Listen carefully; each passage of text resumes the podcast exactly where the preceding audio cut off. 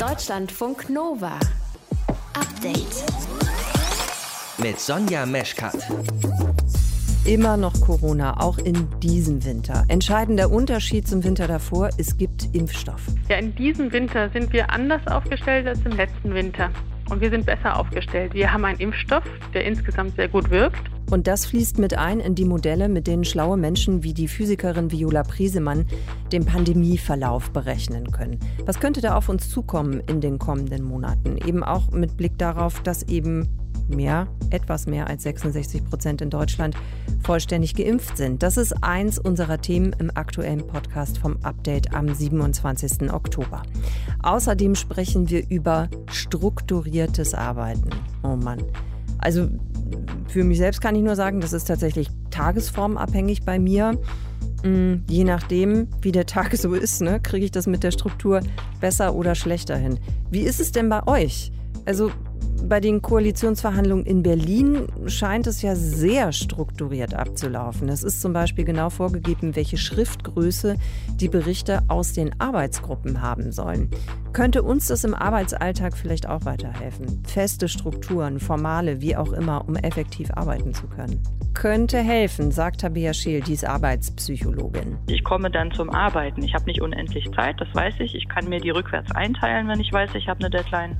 Kann ich das schaffen? Was muss ich tun, um es schaffen zu können? Und es hilft mir einfach am Ball zu bleiben. Das alles und noch viel mehr für euch im Podcast. Ihr hört zu, das ist schön. Deutschlandfunk Nova.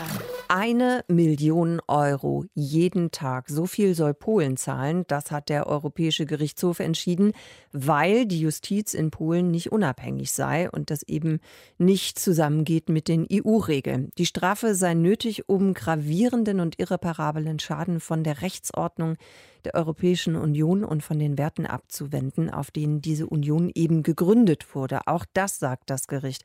Wir wollen das ein bisschen besser verstehen, gucken nochmal genauer hin, zusammen mit Raphael Jung, das ist unser Korrespondent für Polen. Raphael, was kritisiert der EuGH in dem Urteil? Na, im Kern richtet sich die Kritik gegen eine Disziplinarkammer für Richterinnen und Richter, die die polnische Regierung unter Führung der PiS 2018 eingerichtet hat. Und diese Disziplinarkammer hat sehr weitgehende Befugnisse.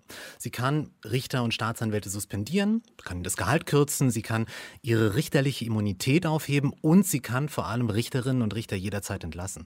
Und das Problem ist, dass die Mitglieder dieser Disziplinarkammer von der polnischen Regierung, also von der Exekutive eingesetzt werden. Mhm. Damit ist die Justiz jetzt nicht mehr unabhängig. Und das verstößt gegen grundlegende Prinzipien der Rechtsstaatlichkeit, die in der EU gelten und zu denen sich auch Polen bekannt hat. Und der EuGH hat ja bereits im Juli angeordnet, diese Disziplinarkammer soll ihre Arbeit einstellen. Das ist trotz mehrfacher Ankündigungen aus Warschau, dass man das tun wolle, bis heute nicht passiert. Und deshalb gab es eben dann heute nochmal die Antwort aus Luxemburg, okay, Polen muss eine Million Euro Strafe täglich zahlen. Und die Reaktion der polnischen Regierung, wie sieht die aus? Na, das äh, Regierungslager ist natürlich empört und wirft äh, äh dem EuGH und der EU-Kommission Erpressung vor. Sie sagen, wie die Justiz eines Mitgliedstaats organisiert sei, das sei eine interne Angelegenheit und allein das polnische Parlament dürfe darüber entscheiden, wie das polnische Gerichtswesen in Polen aussieht. Die Opposition findet das Urteil vom EuGH richtig. Sie sagt, hey, in der Frage der Rechtsstaatlichkeit gibt es keinen Platz für Zugeständnisse oder irgendwelche Kompromisse. Ähm, dieses Recht auf eine unabhängige und von politischem Druck freie Justiz, das hat jeder Pole und jede Polin. Und ähm, das ist festgeschrieben in den EU-Verträgen, in der polnischen Verfassung und das sind einfach Tatsachen, die heute festgestellt wurden. Mhm. Äh, interessant ist, dass sich heute von Regierungsseite eigentlich kaum hochrangige Vertreter oder Politiker geordnet haben, also geäußert haben. Mhm. Kein Statement vom Justizminister, der diese umstrittene Justizreform maßgeblich angestoßen hat. Auch der Premierminister hat sich nicht zu Wort gemeldet. Und das sind für mich schon Anzeichen, dass man jetzt intern in der Regierungskoalition natürlich nach einer Lösung sucht für diesen Konflikt mit der EU. Mhm. Wie immer auch diese Lösung dann aussehen wird, äh, bedeutet aber jetzt nach allem, was wir im Moment wissen, es sieht nicht so aus, als würde da im Moment irgendwie ja ein, ein, ein Nachgeben kommen von der polnischen Regierung oder kann man es einfach noch nicht genau abschätzen? Ich glaube, das kann man, das kann man noch nicht abschätzen. Ich denke, dass die polnische Regierung sehr wohl nachgeben wird. Sie wird äh, auf die EU zugehen. Und die Frage ist, ob sie das substanziell macht, also ob sie wirklich bereit ist, eine unabhängige Justiz in Polen zu ermöglichen, oder ob sie den Weg von Viktor Orban wählt, so fünf Schritte vor und drei nochmal zurück und dann vielleicht ein anderes Instrument installiert, das diese Funktion der Disziplinarkammer erfüllt, äh, gegen die dann die EU vielleicht wieder ein neues Verfahren anstreben müsste. Also ähm, man weiß noch nicht genau, wie das Resultat ist, aber mir ist ziemlich klar, dass ich dass Warschau jetzt einen Schritt auf die mhm. EU zugehen wird. Was bedeutet das denn jetzt äh, überhaupt? Also dieses Verhältnis EU und Polen schon seit mehreren Monaten sehr kompliziert, sehr schwierig, eben wegen dieser umstrittenen Justizreform. Ist das jetzt eine neue Eskalationsstufe oder wie bewertest du das?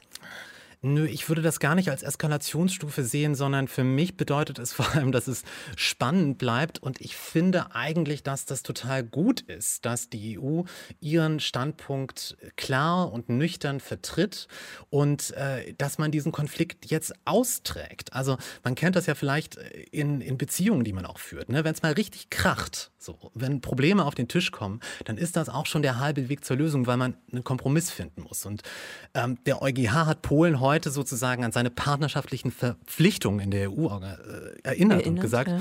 äh, hey, polnische Regierung, ihr hattet doch schon mehrfach angekündigt, diese Disziplinarkammer aufzulösen. Was ist denn jetzt damit? Und Polens Regierung hat gesagt, okay, ähm, also sie haben sich ja bisher noch nicht geäußert, aber sie müssen sich jetzt irgendwie äußern und sagen, sorry, ich hatte ganz viele andere Sachen zu tun oder wir hatten Streit in der Koalition. Ich habe mir das so ein bisschen vorgestellt als eine Art, was heißt Paartherapie, aber Polen kann sich jetzt entscheiden, äh, halt, hält sich Polen an die Regeln der EU oder nicht. Und wenn mhm. nicht, dann müssen sie zahlen. Also ich glaube, dass diese Auseinandersetzung im Prinzip gut ist. Raphael, dann danke ich dir fürs Erklären. Also, Polen hält sich nicht an EU-Recht und muss eben jetzt jeden Tag eine Million Euro Strafe zahlen. So sieht das Urteil aus vom Europäischen Gerichtshof um den Streit oder mit dem Streit, im Streit um die äh, umstrittene Justizreform. Aktuelle Infos dazu von Raphael Jung. Deutschlandfunk Nova. Update. Die Corona-Zahlen steigen wieder seit einigen Tagen schon. Die Inzidenz liegt heute bei 118, vorige Woche da war sie noch bei 113. Dagegen steht die Zahl der Geimpften. Vollständig geimpft sind in Deutschland 66,2 Prozent. Und das war ja auch ein Grund dafür, dass in Deutschland eben nicht mehr nur diese Inzidenz eine Rolle spielen sollte, sondern auch die Krankenhausbelegung. Und die sieht im Moment noch relativ okay aus. Die epidemische Notlage soll Ende November auslaufen. Das haben SPD, Grüne und FDP, die ja gerade aktuell über eine Koalition verhandeln, heute auch noch mal gesagt. Das wäre zuerst der Vorschlag von Jens Spahn. So, das waren jetzt die Basics für euch alle. Jetzt holen wir Viola Priesemann rein. Die ist Physikerin und hat mit ihren KollegInnen Modelle errechnet, wie sich die Pandemie über den Winter entwickeln könnte. Frau Priesemann, Sie haben ja sich drei Szenarien angeschaut für den Winter. Das erste geht davon aus, dass es keine offiziellen Schutzmaßnahmen gibt. Das zweite berücksichtigt dann Maßnahmen, mit denen sich im Vergleich dazu ein Viertel weniger Personen anstecken. Und das dritte geht davon aus, dass sich nur halb so viele anstecken. Und Sie bevorzugen Version 2, also den Mittelweg. Können Sie uns noch mal genauer erklären, wie dieses Modell funktioniert? Ja, in diesem Winter sind wir anders aufgestellt als im letzten Winter. Und wir sind besser aufgestellt. Wir haben einen Impfstoff, der insgesamt sehr gut wirkt. Auf der anderen Seite haben wir Delta, was wesentlich ansteckender ist als die Variante, die wir davor hatten. Aber unterm Strich sind wir trotzdem besser aufgestellt. Das ist erstmal die gute Nachricht. Wie gehen wir jetzt aber auf diesen Winter zu? Wir wissen, dass es noch relativ viele Menschen gibt, die möglicherweise einen schweren Verlauf haben könnten, weil sie vielleicht nicht geimpft oder noch nicht immunisiert sind auf eine andere Art und Weise oder weil es eventuell eine sogenannte Breakthrough, eine Durchbruchinfektion gibt. Das sind noch einige Leute. Dann haben wir uns gefragt, was ist dann die beste Strategie? Im letzten Jahr habe ich ja ganz klar dafür argumentiert, je niedriger die Fallzahlen, desto besser, weil mhm. wir dann lokal eingreifen können, lokal die Infektionsherde stoppen können und alle anderen Menschen dadurch mehr Freiheiten haben können, als wir ohne dieses lokale Eingreifen hinbekommen könnten. Damals hatten wir aber auch wirklich noch keinen Impfstoff. Jetzt hatte jede Person die Möglichkeit, sich zu impfen, zumindest jede Person, die alt genug ist und nicht äh, irgendwelche anderen Gründe hatte, sich nicht zu impfen. Damit sind wir anders aufgestellt. Niedrige Fallzahlen haben natürlich nach wie vor große Vorteile, was Sicherheit, was Wirtschaft, Gesellschaft angeht. Aber wir haben auf der anderen Seite jetzt schon die vierte Welle, die bei uns steht. Ja. Und dann ist die Frage, wie viele Einschränkungen würde man jetzt überhaupt vermitteln können. Und etwas, was wir jetzt in dem Modell ganz explizit reingenommen haben, wenn die Fallzahlen hochgehen, gibt es die Tendenz, dass Menschen sich eher wieder impfen lassen oder eine Auffrischungsimpfung vielleicht suchen. Es gibt die Tendenz, dass dann auch in gewissen Grade an freiwilliger Kontaktbeschränkung da ist. Und äh, das haben wir in das Modell mit aufgenommen. Und was man dann sieht, ist vielleicht ein bisschen überraschend, wenn wir mal annehmen, wir könnten die Fallzahlen im Winter wirklich runterdrücken durch verpflichtende Maßnahmen, dann würden die Fallzahlen auch niedrig sein. Das wäre auch sogar leichter dieses Jahr als im letzten Jahr. Aber wenn dann gleichzeitig die Impfmotivation sinkt, weil ja die Fallzahlen niedrig sind und das Risiko ja an sich gering ist, dann würde man im Frühjahr, wenn man diese Beschränkungen wieder aufheben würde, eine Art Welle bekommen, weil einfach Immunität mit der Zeit nachlässt. Okay, verstehe. Weil so wie Sie es erstmal erklärt haben, habe ich gedacht, so okay, das klingt jetzt erstmal ein bisschen paradox, aber es geht dann eigentlich um das, was nach dem Winter käme. Und da würden Sie dann sagen, anhand Ihrer Modelle, da könnte es dann eben nochmal eine Welle geben. Ja, wir haben eine Saisonalität. Die ist ein abstraktes Konstrukt. Die hängt natürlich auch von unserem Verhalten ab. Wie viel treffen wir uns drinnen, wie viel treffen wir uns draußen, wie viel treffen wir uns überhaupt. Mhm. Ähm, deswegen kann man die nicht ganz, ganz genau benennen, aber nehmen wir mal an, wir haben 40 Prozent äh, Saisonalität. Dann ist man natürlich im Frühjahr besser aufgestellt. Aber das ist auf jeden Fall nicht genug, diese 40 Prozent, um einen R-Wert von etwa 5, den wir jetzt äh, bei Delta haben, mhm. um den auszugleichen auf unter 1. Das ist anders bei der Grippe. Bei der Grippe ist der R-Wert irgendwo zwischen 1 und 2 und die Saisonalität bringt ihn im Frühjahr dann ganz natürlich, also die Saisonalität bringt ihn zusammen mit den Infektionen, die man über den Winter normalerweise hat, bringt den R-Wert dann unter 1. Und das ist eben bei Covid anders. Bei Covid haben wir äh, diesen doch noch relativ hohen R-Wert und deswegen reicht die Saisonalität nicht, um eine Covid-Welle im Frühjahr einfach so zu stoppen. Da brauchen wir zusätzlich ausreichend Immunität. Ich komme zurück auf die Vorgabe der Politik, weil die ist ja inzwischen eben nicht die Infektionszahlen sind entscheidend, sondern die Frage, wie viele Erkrankte ins Krankenhaus müssen bzw. auf die Intensivstation kommen. Was heißt das denn dann jetzt für die Maßnahmen, wenn wir gucken auf den Winter? Also was können Sie aus Ihren Berechnungen dann empfehlen? Ich verstehe, dass die Intensivstationen das Maß sein können oder vielleicht auch sollen. Und dann ist aber die Frage, wollen wir wirklich an das Limit der Intensivstation gehen? Das bedeutet, dass wir eine starke Belastung für die Personen haben, die dort arbeiten. Das bedeutet auch, dass es dann eventuell Abstriche für die Versorgung anderer Patienten gibt. Das muss man bedenken. Wir sehen in unseren Berechnungen, und das kann man auch relativ gut abschätzen, eben aus der reinen Anzahl von Menschen, die wahrscheinlich noch ungeschützt sind. Daraus kann man sehen, dass die Intensivstationen doch über einige Wochen noch ziemlich belastet sein können die Entscheidung, die wir als Gesellschaft treffen müssen, ist, wollen wir wirklich bis ganz an dieses Limit der Intensivstation gehen? Das ist ja, ich meine, 70, 80 Prozent der Betten oder mehr sind ja schon belegt. Also dadurch, dass ja ganz normal sozusagen Schlaganfälle, andere Unfälle. Genau, die anderen schweren Erkrankungen kommen ja eben einfach immer noch dazu. Ja? Die kommen immer noch dazu. Das heißt, der Raum, den man hat, um noch zusätzlich Covid und in diesem Winter sicherlich auch nochmal eine, eine gewisse Grippewelle, wo wir nicht wissen, wie hoch die wird, die zu behandeln. Der Raum ist gar nicht so groß. Und wollen wir den wirklich komplett ausschöpfen? Wollen wir wieder diskutieren müssen, ob sogenannte elektive Eingriffe verschoben werden? Oder schaffen wir es nicht als Gemeinschaft, als Gesellschaft, die Fallzahlen da ein bisschen niedriger zu halten und dadurch die Krankenhäuser zu entlasten? Frau Priesemann, vielen Dank erstmal fürs Erklären, fürs Einordnen von Ihrer Seite aus. Wir wollten von Viola Priesemann wissen, wie wird sich der Winter entwickeln, der zweite Winter mit der Pandemie. Viola Priesemann ist Physikerin und Modelliererin. Danke fürs Gespräch. Deutschlandfunk Nova. Update. Das sind ganz genau festgelegte Rahmenbedingungen. Ja, ja. Arbeitszeit von 11 bis 17 Uhr, nicht am Wochenende. Schriftgröße 11. Schriftart Calibri, Zeilenabstand eineinhalb, also 1,5 und kein Bericht länger als sechs Seiten. Okay, das sind die Grundlagen. Heute haben die Koalitionsverhandlungen begonnen zwischen SPD, Grünen und FDP. Und ein ausgeklügelter Plan, wie es scheint, um effektiv arbeiten zu können in den 22 Arbeitsgruppen, sieht ebenso aus wie gerade erzählt. Es scheint so, als könnten wir da vielleicht noch was lernen von den Orgameisterinnen und Meistern. Nova-Reporter Christian Schmidt hat sich schlau gemacht. Sie heißen digitale Innovation, Klima, Energie, Transformation oder gute Lebensverhältnisse in der Stadt und auf dem Land. 22 solcher Arbeitsgruppen treffen sich für die Koalitionsverhandlungen. Darin vertreten 300 Leute aller drei Parteien, SPD, die Grünen, FDP. Anke Rehlinger ist für die SPD dabei und sie ist guter Dinge. Ich bin sehr optimistisch zunächst einmal, denn es sind drei Parteien, die etwas vorhaben. Ich glaube, dass äh, wir jetzt aus der Phase rauskommen, wo der Fortschritt eine Schnecke ist und dass mit der Ampel eben der Fortschritt auch mehr Tempo aufnehmen kann.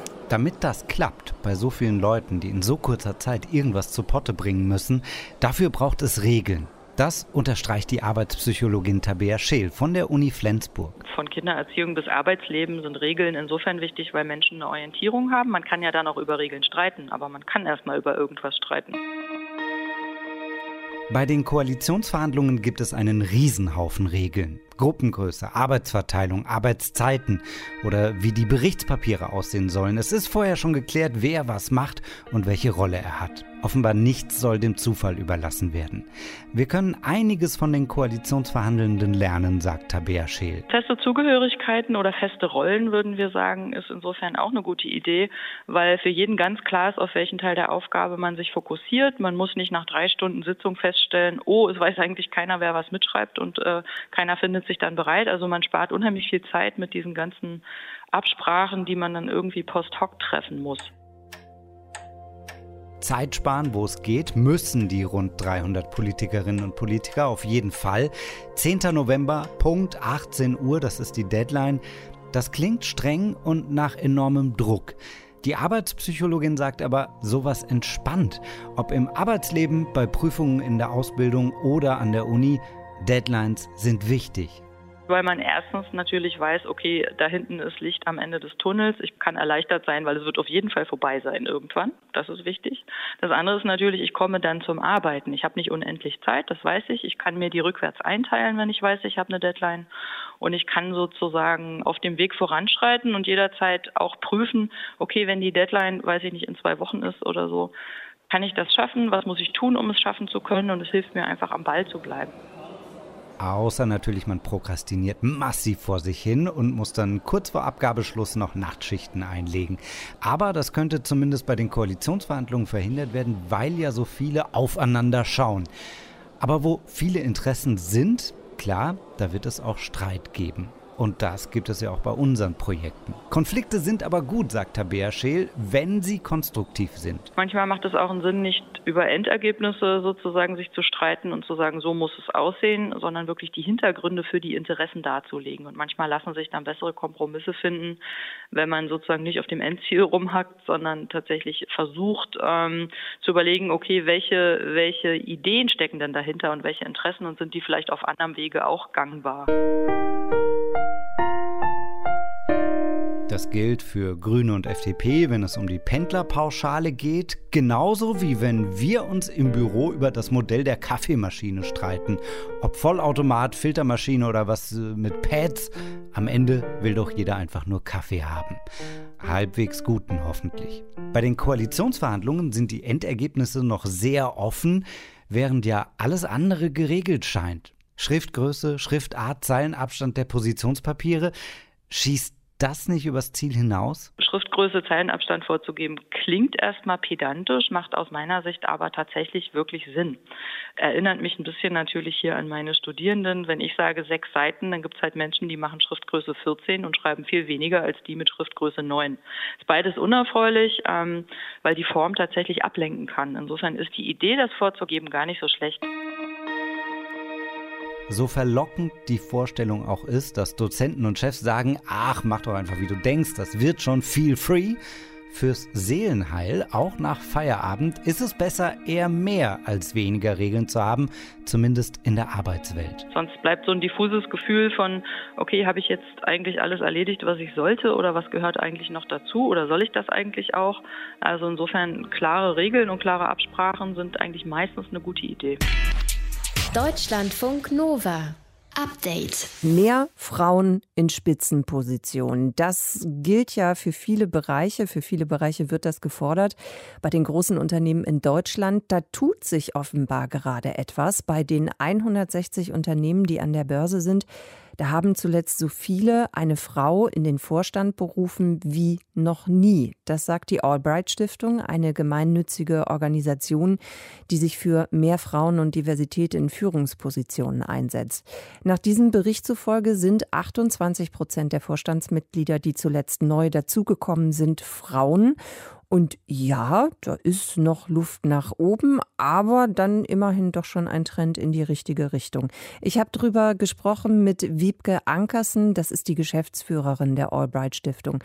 Frau Ankersen, woran liegt es denn, dass der Frauenanteil zuletzt gewachsen ist, also eben so gewachsen wie noch nie zuvor? Mhm. Es war ein sehr, sehr gutes Jahr für die Frauen in den Unternehmen. Genau wie Sie gesagt haben, so viele wie in diesem Jahr wurden noch nie rekrutiert. Es ist allerdings auch ein, ein Jahr, das auf ein schwierigeres Jahr folgt. Im letzten Jahr hatten wir einen Rückgang bei den 30 großen DAX-Unternehmen mhm. in der Krise, in der Corona-Krise. Äh, das hatte niemand gedacht, dass das überhaupt noch mal vorkommen würde. Äh, insofern eine super Entwicklung, aber auch überfällig. Denn mehr als die Hälfte der Unternehmen hat immer noch keine einzige Frau im Vorstand und der mhm. Anteil liegt insgesamt bei 13 Prozent. Das ist eigentlich unter dem Niveau eines fortschrittlichen westlichen Industrielandes. Und äh, wenn Sie jetzt fragen, woran liegt es, dass wir so einen Schwung gesehen haben, dann ist es einmal der Ausgleich der Delle vom letzten Jahr sozusagen. Haben sich im ersten Schock haben die Unternehmen halt damals äh, Stellen teilweise nicht wieder besetzt, haben mehr Frauen verabschiedet als sonst üblich und doch immer tendenziell zum Mann gegriffen, wenn eine Stelle neu besetzt werden musste. Das fühlt sich einfach immer noch sicherer an für die Verantwortlichen. Die Frau gilt immer noch als so ein bisschen risikoreicher, kann man schwerer einschätzen. Die Männertypen kennt man. Und äh, bei den Frauen gibt es weniger gute Beispiele, Referenzpunkte. Und, Risikoreiche äh, Frauen, da äh, ja. zuckte es gerade bei mir in der rechten Augenbraue. Das bedeutet also, das ist immer auch noch dieses Thema, äh, wer bleibt am Ende zu Hause, wenn äh, Kinder da sind oder Kinder kommen? Oder was meinen ja, Sie gut, damit? Das Thema ist meistens durch, wenn die im, im Vorstandsalter ja. sind. Die sind meistens dann schon so um die 50, ja, haben ihre Familienplanung abgeschlossen. Aber risikoreich insofern, als Männer öfter nach Potenzial rekrutiert und besetzt werden. Das machten, wir sagen ja, wir haben einen sogenannten Thomas-Kreislauf beschrieben in den Vorständen. Der häufigste Name dort ist Thomas. Und was die Thomasse, die da schon sind, hm. machen, ist, sie rekrutieren weitere Thomasse, die ihnen ähnlich ja. sind, weil sie denen am meisten zutrauen. Ne? Sie wissen, die sind so wie wir mhm. oder der ist so wie ich, sagt sich derjenige, der die Entscheidung fällt, dem traue ich das zu. Und das fällt bei den Frauen dann oft weg, weil es eben so wenige Beispiele gibt. Ne? Es gibt so wenige Sabines, wo man sagen kann, ach, das ist so ein Typ Sabine, da weiß ich, die packt das. Das heißt, Männer werden öfter nach Potenzial befördert, Frauen müssen viel öfter beweisen, dass sie das, was sie da machen sollen, auch schon mal gemacht haben. Und das ist, wenn man nach oben steigen will, natürlich schwierig.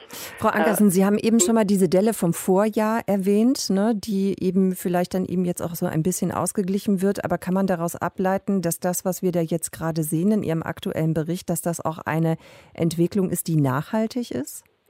Also ich, wir hoffen das natürlich sehr. Äh, und dieser Schwung, den wir da sehen, der basiert auch auf einem wachsenden öffentlichen Bewusstsein gesellschaftlichen Bewusstsein für Chancengerechtigkeit und Vielfalt in der Führung. Als unsere Stiftung vor fünf Jahren gestartet ist, war es noch normal, dass da immer nur Männer in den Vorständen sind. Inzwischen bleibt es aber nicht mehr unkommentiert. Das war damals noch so.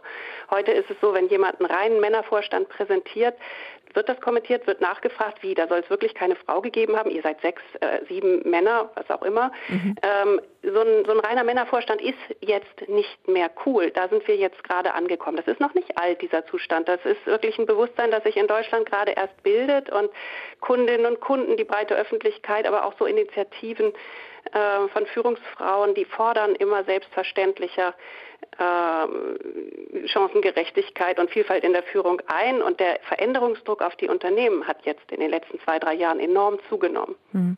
Eine Frage, die mich noch beschäftigt, wie kann man ausschließen oder sicher sein, mir fällt gerade keine bessere Formulierung ein, dass die Frauen, die da jetzt besetzt wurden, dass das keine Alibi-Frauen sind? Oder ist es tatsächlich das, was Sie gerade schon gesagt haben? Also man merkt schon auch ein Umdenken in den Unternehmen. Na, sagen wir so, Sie sind jetzt an dem Punkt, dass Sie sehen, ganz ohne Frau geht's nicht. Und Wir müssen natürlich dafür sorgen, dass es dann aber eben bei dieser einen ersten Alibi-Frau, wie Sie sie auch gerade genannt haben, nicht äh, bleibt, mhm. sondern dass es tatsächlich ein Weiterarbeiten gibt. Es geht ja darum, am Ende ein abgewogenes Verhältnis von Männern und Frauen zu erreichen. Und wir haben gesehen, wenn das Tempo des letzten Jahres, das wir jetzt gesehen haben, wenn wir es einfach nur beibehalten und so weitermachen wie im letzten Jahr, dann sind wir da in elf Jahren angekommen. Das ist nicht ganz unrealistisch, man muss nur auch dranbleiben.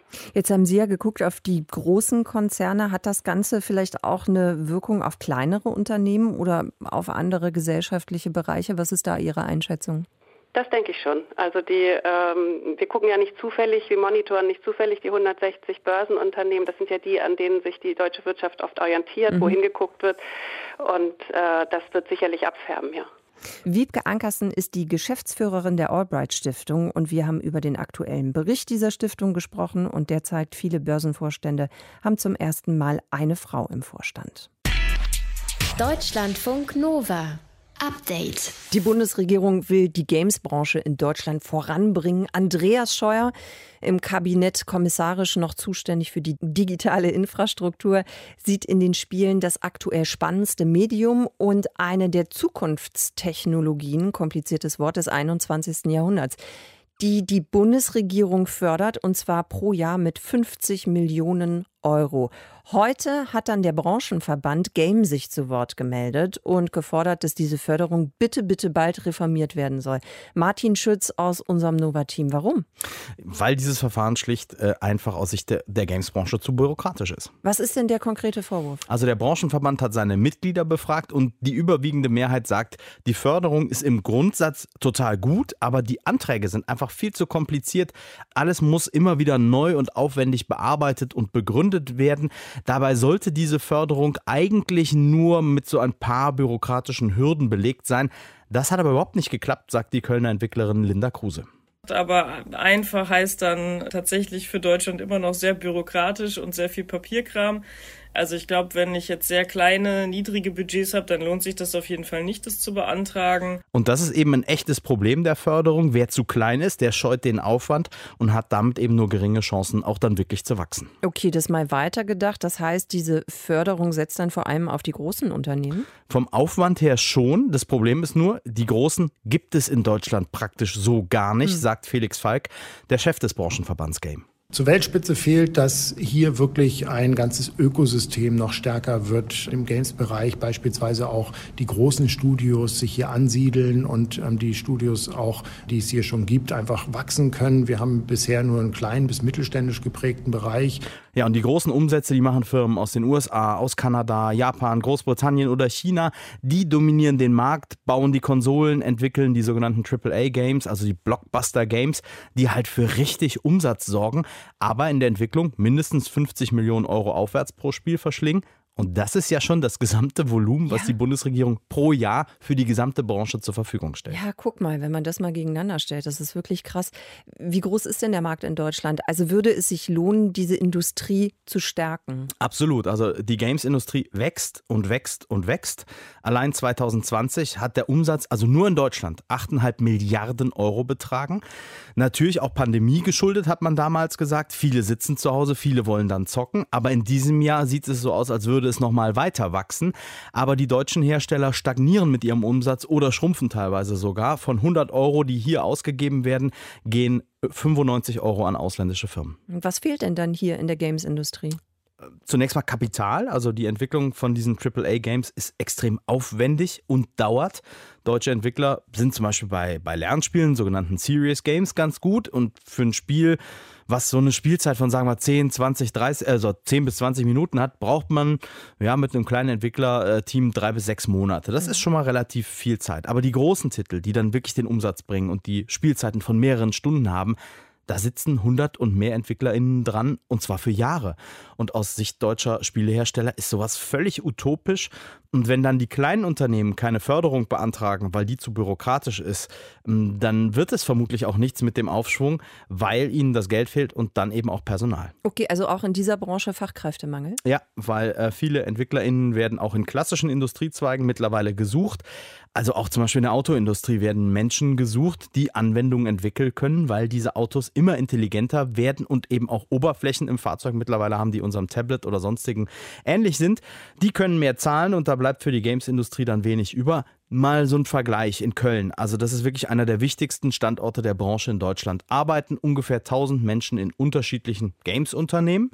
Die nordamerikanische Firma, die das meistverkaufte Spiel in Deutschland auf den Markt gebracht hat, also die Fußballsimulation FIFA, mhm. die hat insgesamt mehr als 9000 Angestellte global. Also da sieht man schon mal, wo die deutsche Industrie steht und dann die globalen Big Player. Game Studios wollen weniger Bürokratie bei der Förderung. Hintergründe dazu von Martin Schütz. Deutschlandfunk Nova.